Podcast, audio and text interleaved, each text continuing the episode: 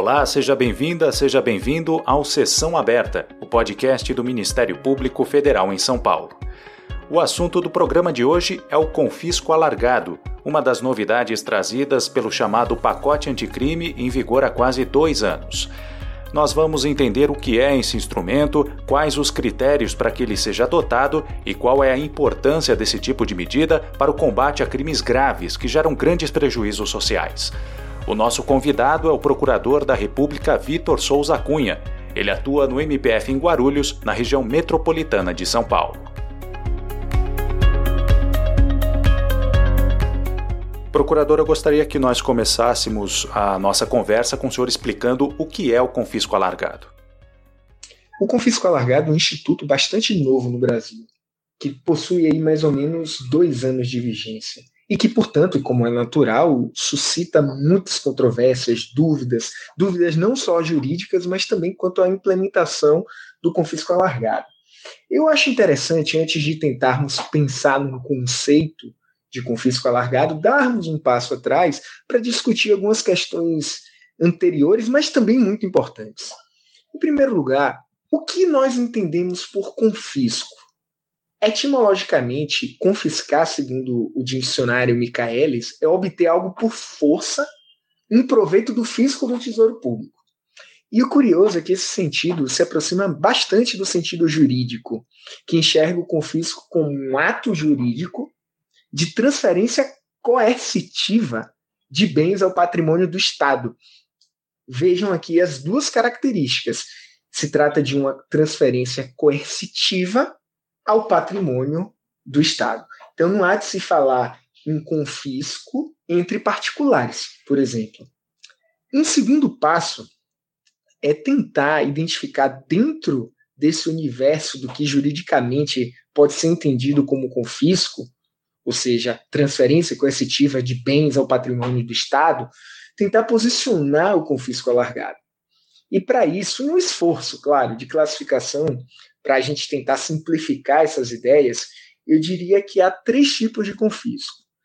O primeiro tipo é o confisco administrativo, que é aquele praticado pela Anatel, IBAMA, Anvisa, ou seja, órgãos do poder executivo que exercem o poder de polícia administrativo e, em decorrência desse exercício, confiscam os bens, transferem de forma coercitiva bens ao Estado, IBAMA faz isso, por exemplo, quando uh, verifica irregularidades em áreas de proteção ambiental. Nem toda apreensão decorre da prática de um crime.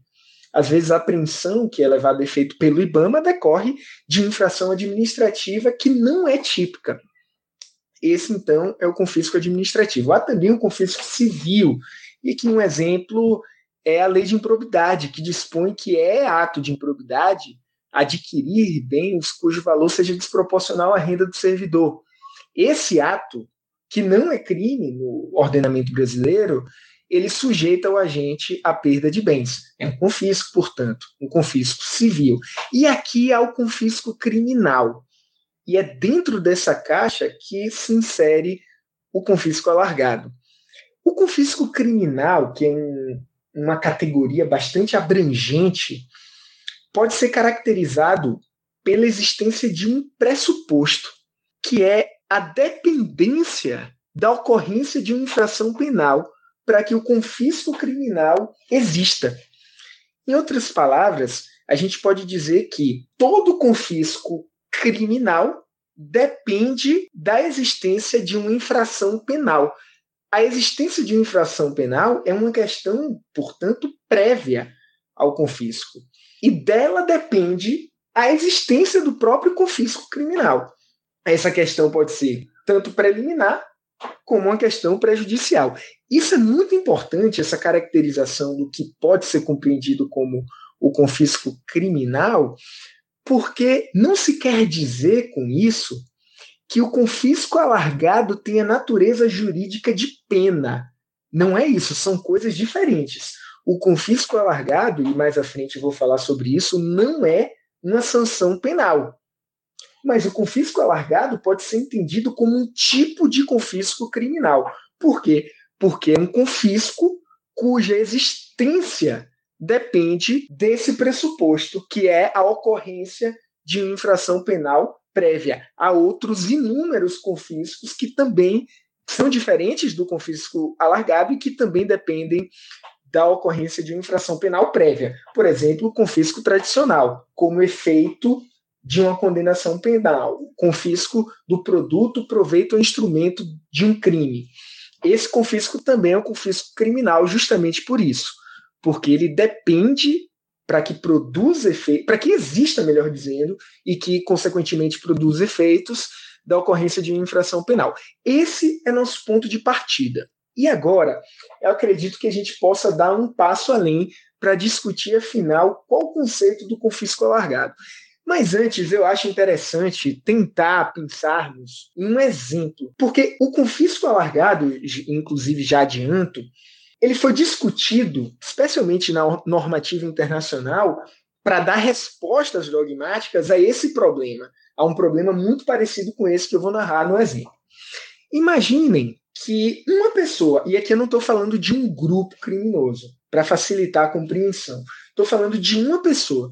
Imaginem que uma pessoa se dedica ao crime de furto mediante explosivo de dinheiro em caixas eletrônicos. É um crime cuja pena varia de 4 a 10 anos. É um crime grave, portanto. É bem importante é, lembrar desse detalhe. Imaginem que a polícia consegue alcançar essa pessoa no seu carro logo depois de ter explodido um caixa eletrônico e conseguido subtrair 200 mil reais. Essa pessoa foi é, presa em flagrante com os apetrechos, com os explosivos em seu carro e com o produto do crime, que foi a quantia de 200 mil reais que essa pessoa conseguiu é, subtrair do caixa que ele explodiu. Eu quero acrescentar um elemento fundamental. Imaginem que no curso da investigação, a polícia conseguiu descobrir que essa pessoa tem um patrimônio absolutamente incompatível com o rendimento lícito que ele possui o rendimento, por exemplo, que ele declara receita. Imaginem que essa pessoa tenha iates, lanchas, carros importados, relógios caros, mansões, é, obras de arte. Portanto, eu estou estressando o argumento justamente para a gente tentar é, é, ver um exemplo típico de aplicação do confisco alargado. A pergunta que eu faço, esse é o exemplo, a pergunta que eu faço é: em relação a esse fato em razão do qual a pessoa foi presa, que foi a explosão de um determinado caixa eletrônico que resultou no produto de 200 mil reais. O Ministério Público não vai poder alcançar esses bens anteriores, porque vejam, esses bens não são produto, o produto do crime foi os 200 mil reais, não são proveito, porque a pessoa não teve sequer tempo de transformar esses 200 mil reais em outros bens e não são instrumentos. Instrumento pode ser considerado carro, instrumento pode ser considerado um explosivo que ele, que ele estivesse carregando ou, ou outros apetrechos. Mas esses bens que ele já possuía, esses bens desproporcionais, não são é, produto, proveito nem instrumento. Portanto, não poderiam ser alcançados pelo confisco tradicional, nem pelo confisco subsidiário. Então, foi para esse tipo de situação que o confisco alargado foi pensado, exatamente para enfrentar esse tipo de situação. Ou seja, dessas considerações que o senhor trouxe até aqui, já dá para perceber que são vários os elementos, né, os fatores que devem ser considerados para então chegarmos a um conceito de confisco alargado. É, quais são as premissas, né, os pilares que devem ser levados em conta para isso? Do ponto de vista político-criminal, eu diria que o confisco alargado é um instrumento jurídico que se soma aos mecanismos clássicos de perda de bens. Mecanismos esses como o confisco tradicional e o confisco subsidiário. E é um instrumento que foi pensado para implementar, para dar concretude a uma diretriz político-criminal que está prevista em inúmeros tratados e em diversos ordenamentos jurídicos internos, que é aquela ideia de que o crime não deve valer a pena, o crime não deve compensar. E essa diretriz político-criminal, que foi bastante discutida, que vem sendo, na verdade, bastante discutida, parte de algumas premissas. Eu queria aqui, muito rapidamente, pontuar algumas delas. Em primeiro lugar, houve uma assunção no sentido de que, além dos problemas gerais que a criminalidade organizada provoca, é muito difícil confiscar esses bens desproporcionais, ou esses bens que são produto, proveito do crime, dos crimes, com os mecanismos tradicionais de confisco. É muito difícil chegar aos bens de organizações criminosas, justamente porque a prática do crime, e aqui já podemos passar para uma segunda premissa, é que a prática desses crimes envolve um cálculo bastante sofisticado de custo-benefício. São crimes lucrativos e que, portanto, são praticados depois de os agentes criminosos pensarem no custo ou seja, na possibilidade de serem presos, na possibilidade de, de um intento criminoso dar errado e o benefício que podem obter. E o benefício, aqui estamos falando de lucro. Uma terceira premissa é que há uma dificuldade probatória muito grande em se chegar aos chefes dessas organizações criminosas. E a prática, quem, quem atua no combate à macrocriminalidade sabe como é muito difícil chegar ao dono da droga em grandes esquemas de tráfico, ao dono das armas em grandes esquemas de tráfico de armas, uh, a quem fabrica o dinheiro nos casos de é, moeda falsa, nos grandes casos de moeda falsa. É muito mais fácil pegar aquela pessoa da ponta. Então, uh, o confisco alargado foi pensado também tendo em conta essa dificuldade de se chegar aos chefes de se imputar aos chefes a prática de todos os crimes em relação aos quais eles têm participação ou autoria mediada. E a quarta premissa, e essa é bastante importante para a gente compreender o confisco alargado, é que crimes graves e lucrativos não são fatos pontuais na vida de uma pessoa. Na verdade, esses crimes graves, eles fazem parte de uma verdadeira carreira criminosa frequentemente é difícil de chegar a todos os crimes que essas pessoas praticaram. E por isso é muito difícil alcançar com os mecanismos tradicionais os bens que essas pessoas obtiveram durante essa carreira criminosa. Então, uh, do ponto de vista político-criminal, o confisco alargado é um instrumento que foi pensado para fazer frente a esse tipo de situação. E do ponto de vista jurídico, e aqui eu vou levar em conta o nosso ordenamento brasileiro, o confisco alargado está previsto tanto no Código Penal como na Lei de Drogas. É, do ponto de vista estritamente jurídico e considerando a nossa realidade normativa, o confisco alargado pode ser compreendido como um fato jurídico que incide sobre um determinado suporte fático e produz como efeito a perda de bens. Em outros termos, a gente pode entender o confisco alargado como um ato de transferência coercitiva de bens, e aqui entram as especificidades de pessoas condenadas a uma pena superior a seis anos de reclusão, elemento 1, e que possuam um patrimônio comprovadamente incompatível com seus rendimentos lícitos, Elemento 2, o patrimônio incongruente.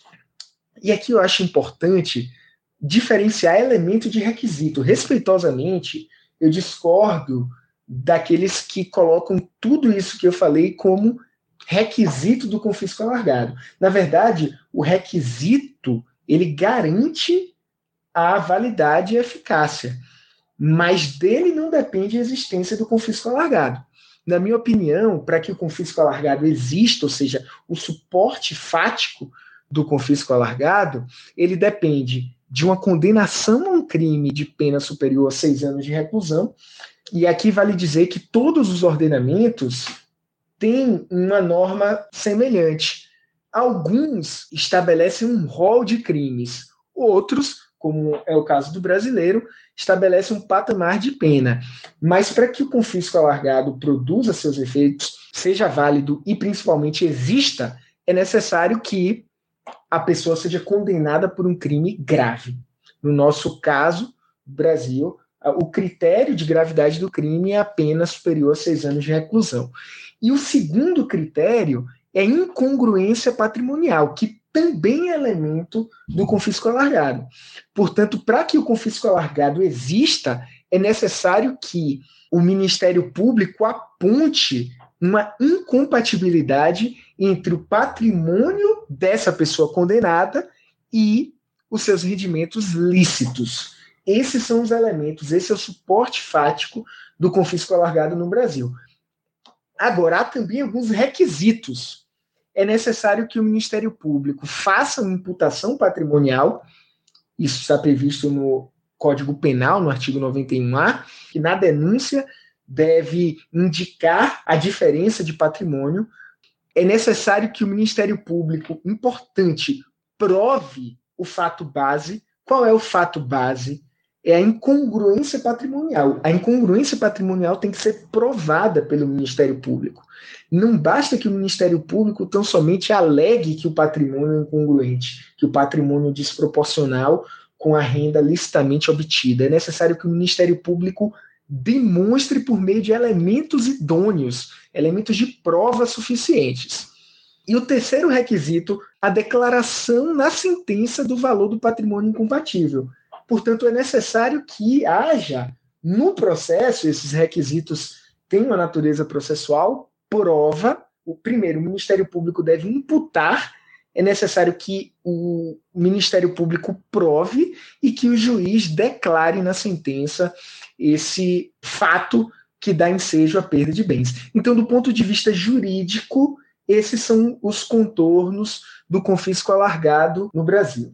Seria possível, portanto, alcançar os bens dessa pessoa, no exemplo que eu dei, caso ele fosse condenado pelo crime de furto mediante uso de explosivo. Porque ele possui um patrimônio incongruente e ele foi condenado a uma pena superior a seis anos. É claro que nesse exemplo que eu forneci, o Ministério Público teria que ter, já no momento de oferecimento da denúncia, feito essa imputação patrimonial, ou seja, apontado a incongruência patrimonial, e no curso do processo ter demonstrado por meio de provas idôneas que esse patrimônio do qual ele é titular é incompatível com seus rendimentos lícitos. Portanto, nesse caso concreto, o Estado poderia alcançar e decretar a perda dos bens. Uhum. É, passados esses dois anos de vigência, é, já é possível fazer uma análise de como o confisco alargado vem sendo adotado no processo penal no Brasil? O confisco alargado, como havia mencionado, é um instituto ainda muito recente, de modo que é bastante difícil fazer uma análise segura, um diagnóstico mais confiável de como essa medida vem sendo adotada, implementada no processo penal. Eu tenho acompanhado a jurisprudência do Superior Tribunal de Justiça, quanto a esse tema e ainda não vi nenhum precedente, o que é natural, tendo em vista o pouco tempo de vigência do confisco alargado.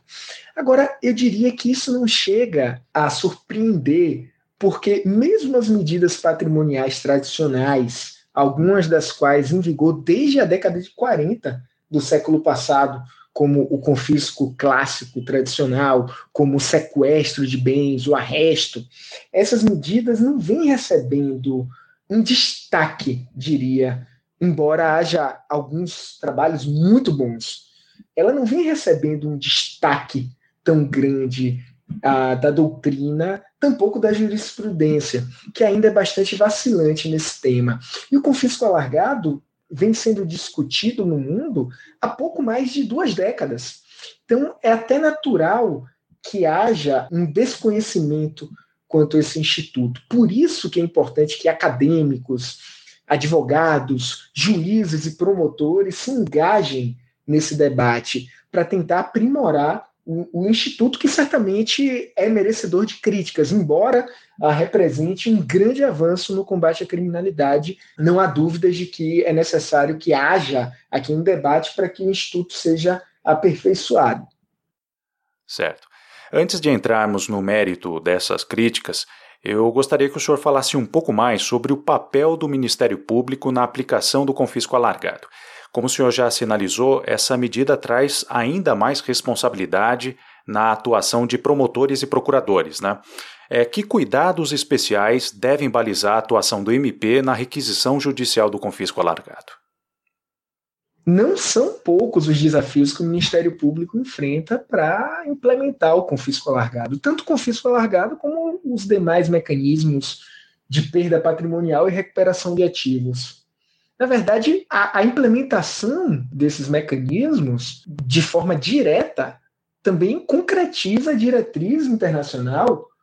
O Brasil é signatário de diversos tratados que impõem essa obrigação convencional de fazer com que o crime grave, a macrocriminalidade, não vale a pena. E um desses desafios, e que eu gostaria de mencionar agora, é a própria dinâmica desses grupos criminosos. Quem se dedica à macrocriminalidade lucrativa, naturalmente, vai tomar todas as cautelas para evitar que o patrimônio que essa pessoa tem oferido seja descoberto, seja descoberto pelos órgãos fiscais, pelos órgãos de persecução penal. Então, ao mesmo tempo que esses grupos criminosos vão colocando em prática os esquemas lucrativos, também e paralelamente vão tentando blindar o patrimônio que obtém a partir dessa prática. O confisco alargado brasileiro, e de forma bastante acertada, na minha opinião, tentou pensar em uma resposta para esse tipo de desafio que a realidade nos impõe. Então, o artigo 91A, no parágrafo 1, diz que entende-se por patrimônio não apenas aqueles bens que são titularizados pelo condenado, mas também os bens em relação aos quais essa pessoa tem um domínio e o benefício direto ou indireto na data da infração. Quer dizer, ainda que essa pessoa não seja o titular dos bens, ainda que essa pessoa não tenha propriedade, caso ela tenha um domínio, ou seja, em outros termos, caso ela exerça poderes sobre os bens, o poder de usar esses bens, entende-se que isso é considerado patrimônio para fins da aplicação do confisco alargado. Da mesma forma, o parágrafo 1, no seu inciso 2, diz que se entende por patrimônio dos condenados os bens que são transferidos a terceiro a título gratuito ou mediante uma contraprestação irrisória, aqueles bens que são vendidos, como no popular se diz, a preço de banana, a partir do início da atividade criminal. Esse segundo inciso serve para alcançar os bens colocados em nome de laranjas, que é um termo que se usa para denominar aquelas pessoas que são utilizadas de forma a escamotear a verdadeira titularidade do bem, o verdadeiro domínio benefício sobre aquele bem. É claro que é necessário que se respeite a boa-fé. Curiosamente, diferente do que aconteceu na diretiva 2014-42, que foi uma diretiva europeia da União Europeia que influenciou bastante o nosso confisco alargado, o Código Penal não fala na proteção dos terceiros de boa-fé. A diretiva fala. Mas a boa-fé objetiva e aqui não estamos necessariamente falando em boa-fé subjetiva, em consciência do terceiro, de que está atuando nesse sentido. A boa-fé objetiva é também um vetor hermenêutico, é um princípio normativo, de modo que, caso o terceiro ele tenha atuado de boa fé, não é possível que esse patrimônio seja alcançado. Então é bem importante deixar claro que a boa fé é um limite para a aplicação do confisco alargado em relação a bens de terceiros. Isso no, nos leva a uma segunda questão que é fundamental, que é o fato de o confisco alargado ser um instrumento bastante poderoso para se recuperar ativos, para se alcançar esse produto não necessariamente vinculado ao crime pelo qual a pessoa foi condenada, mas, por outro lado, é um instrumento que traz ao Ministério Público grande responsabilidade. Esse aspecto é fundamental. É claro que a implementação do confisco alargado vai depender de investigação patrimonial bem feita, vai depender de, de utilização de métodos investigativos eficientes, de cuidados na construção das hipóteses investigativas, mas não basta para o confisco alargado trazer os resultados pretendidos que ele seja efetivo, efetivo no sentido de alcançar o patrimônio obtido ilicitamente. É necessário que seja legítimo. E a legitimidade do confisco alargado depende da estrita observância da lei, depende da estrita observância dos direitos processuais. Então, voltando àquele caso do, do laranja que eu mencionei, é fundamental que o laranja, essa pessoa, esse terceiro em nome do qual estejam os bens, participe do processo. É fundamental que essa pessoa seja chamada a integrar ou polo da ação penal, ou então de um eventual incidente que se instaure para discutir a questão dos bens. Porque não se admite, num Estado democrático, que terceiros tenham seus bens perdidos sem que possam se defender, sem que possam apresentar a sua versão, apresentar provas. Então, muito embora o confisco alargado, e aí na minha leitura se trata de uma falha, uma falha na regulação do Instituto, que do ponto de vista procedimental ainda merece muitos reparos, o intérprete deve entender, no momento de implementar o confisco alargado, que terceiros têm que ter os seus direitos garantidos. Então, é fundamental que, antes de o Ministério Público eventualmente apontar esses bens incongruentes em nome de terceiros, é fundamental que se ouça, que se tente descobrir se esses terceiros efetivamente participaram ou não. E no processo, no, no, curso da instrução, é fundamental que eles participem, podendo exercer o contraditório em ampla defesa. Uhum. Alguns juristas tecem uma série de críticas ao confisco alargado, seja por questões procedimentais, como o senhor já citou, seja até mesmo por possíveis inconstitucionalidades dessa medida. Como é que o senhor analisa essas críticas? Como era de se esperar, o confisco alargado vem sofrendo algumas críticas, e que bom que assim não seja, afinal, é por meio do debate aberto, participativo, academicamente cuidadoso, que os institutos são aperfeiçoados. Eu diria, assim, de forma bastante respeitosa, que algumas críticas são apressadas e decorrem de equívocos quanto a premissas que não estão expressamente colocadas, por assim dizer.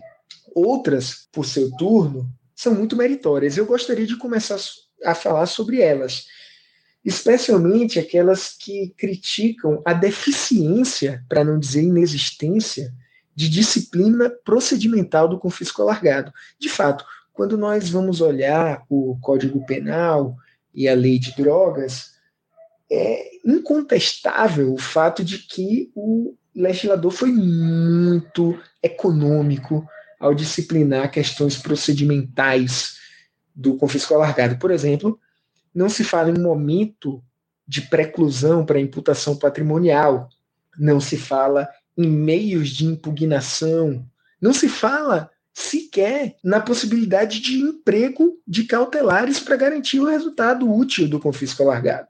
Outro problema também relacionado a normas procedimentais, que eu já tinha adiantado, é a falta de disciplina quanto à situação jurídica do terceiro. O artigo 91A permite que se alcance o patrimônio, ainda que os bens estejam em nome de terceiros, mas não disciplina como esses terceiros participariam exercendo seu direito ao contraditório e ampla defesa nesse processo. Não se fala também no nível suficiente de prova, no estándar probatório para se reputar como provado o fato base. Portanto, eu diria que ainda há muitas deficiências é, no que tange aos aspectos procedimentais do confisco alargado.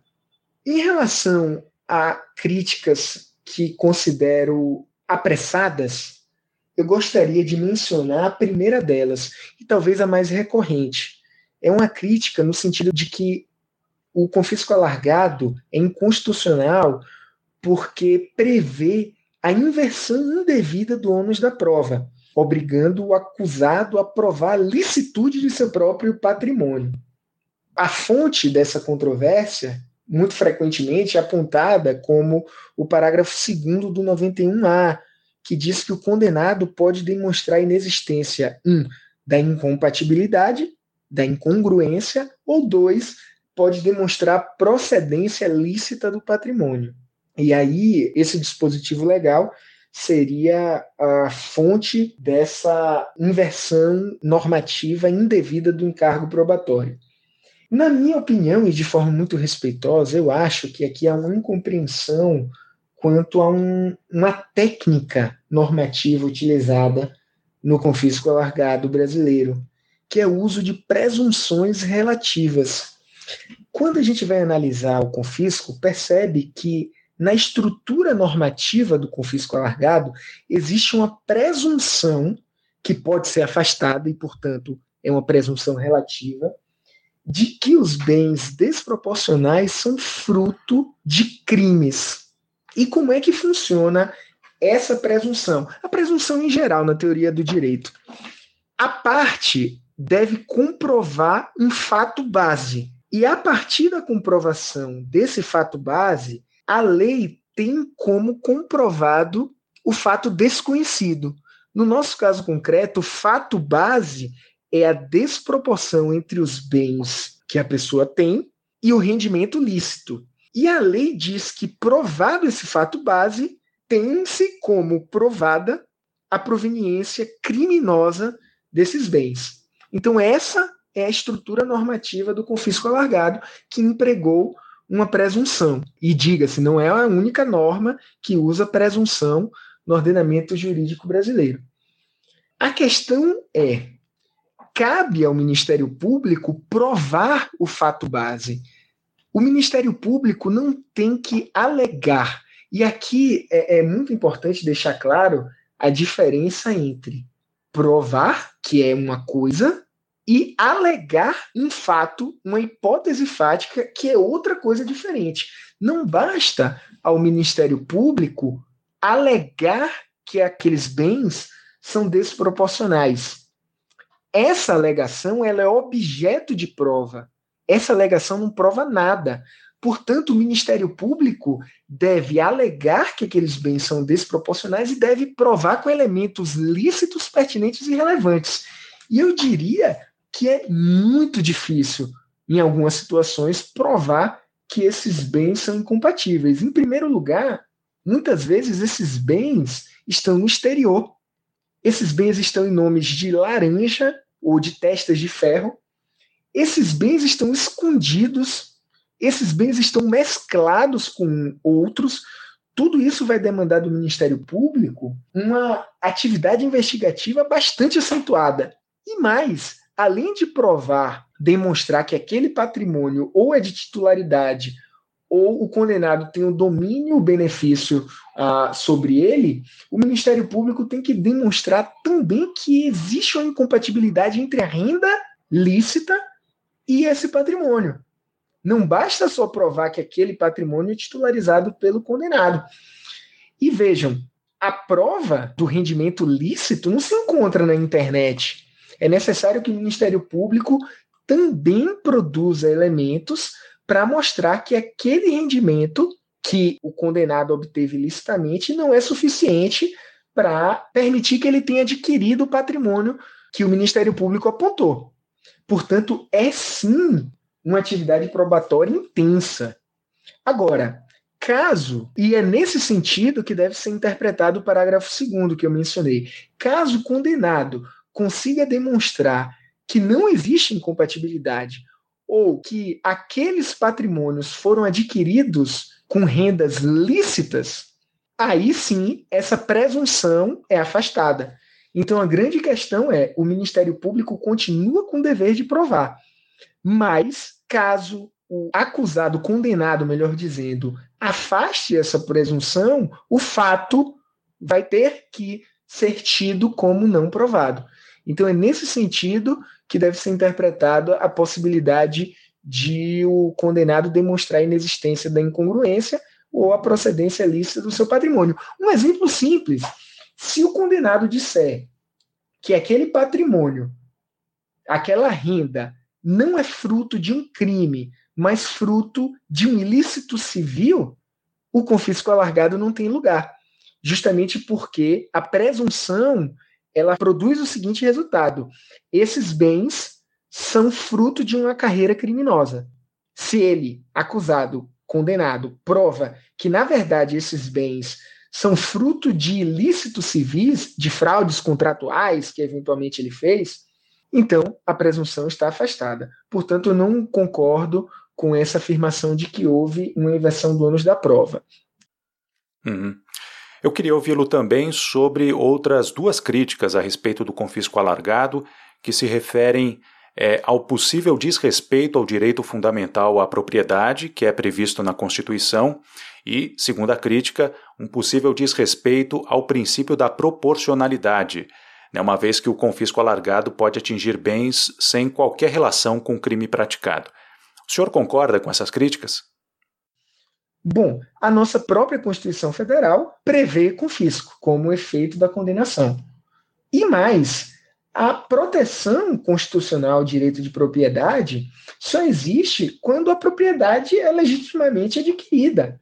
Então, a propriedade que não cumpre uma função social, ela não tem proteção constitucional.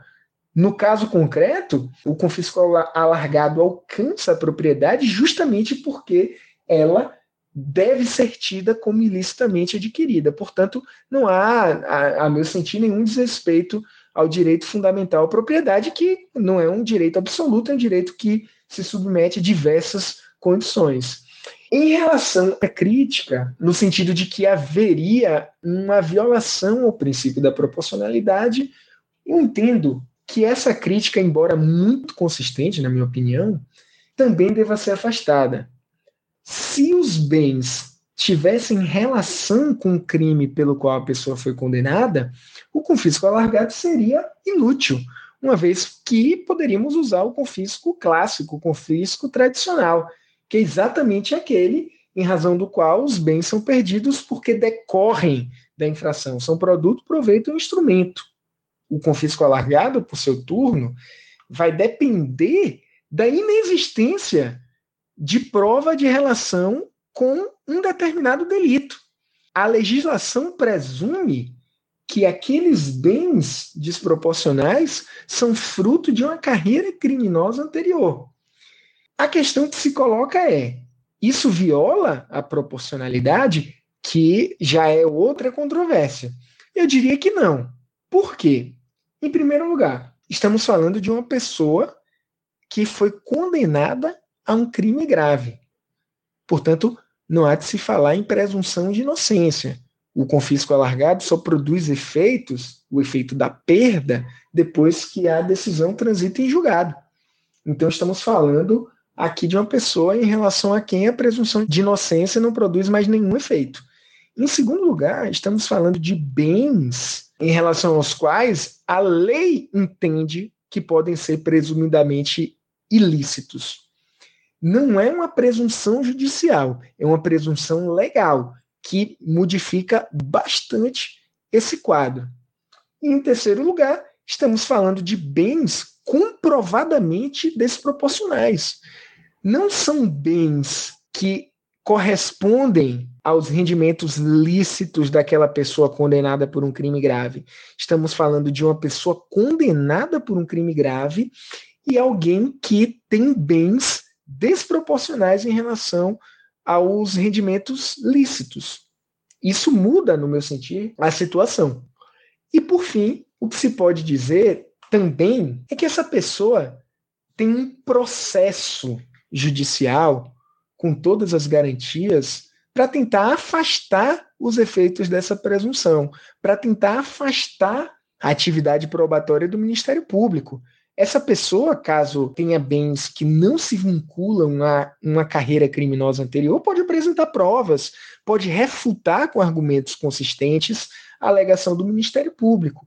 Então, não se trata de uma presunção que produz efeitos de forma arbitrária.